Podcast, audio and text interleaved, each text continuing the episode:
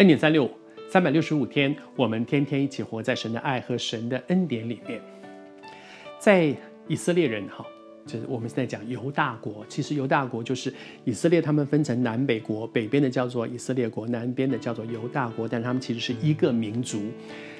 在这个民族的身上，圣经里面讲到说，神拣选他们，而神对他们有一个很荣耀的计划。虽然他们一步一步走向绝望，神却给他们有一个盼望。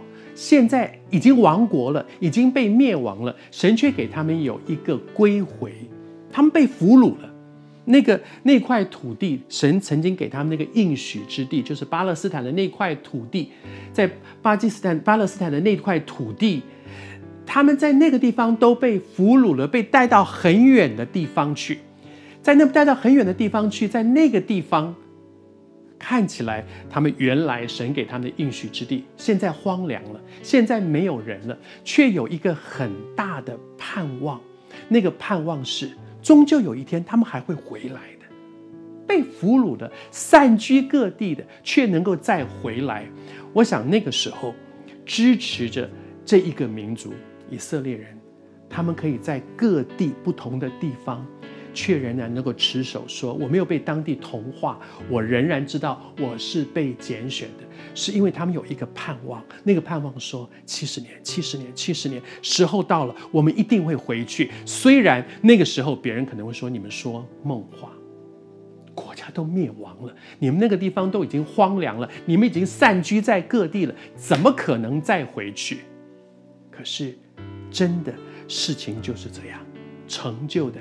是耶和华，他是一位独一的真神。我读给你听啊，在波斯王古列的元年，波斯王古列的元年，耶和华应验了先知耶利米口所说的话，说就激动波斯王古列。古列是波斯这个国家的一个开国的君主，他的前面是巴比伦，但是你知道吗？那个时候说古列将来有一个王朝叫波斯王朝，那个时候其实是巴比伦统治巴比伦的帝国统治那个那块地方，但是说将来有一个波斯王朝，而波斯王朝有一个王叫做古列，他会做一件什么事？这个预言要说出来的时候，古列还不知道在哪里的，连波斯王朝都还没有，但是我们的神是全知的神。他就是知道，因为他是那个编剧。你知道写写剧本的人，我是写剧本的人。第二幕会发生什么？第三幕会发生什么事情？下一集会发生什么？五集后发现会什么？这些演员都不知道的，观众也搞不清楚的。但是编剧了然于心，因为他是那个成就万事的，都在他的笔下。而将来会发生什么事，主知道。你不必去担心七十年怎么可能呢？神盼望，我觉得一点都看不到盼望。盼望在乎他，都在他的手里。我们要做的是，用信心等候神的作为。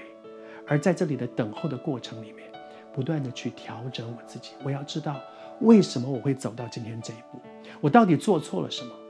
悔改在神的面前，用悔改等候迎接神的应许。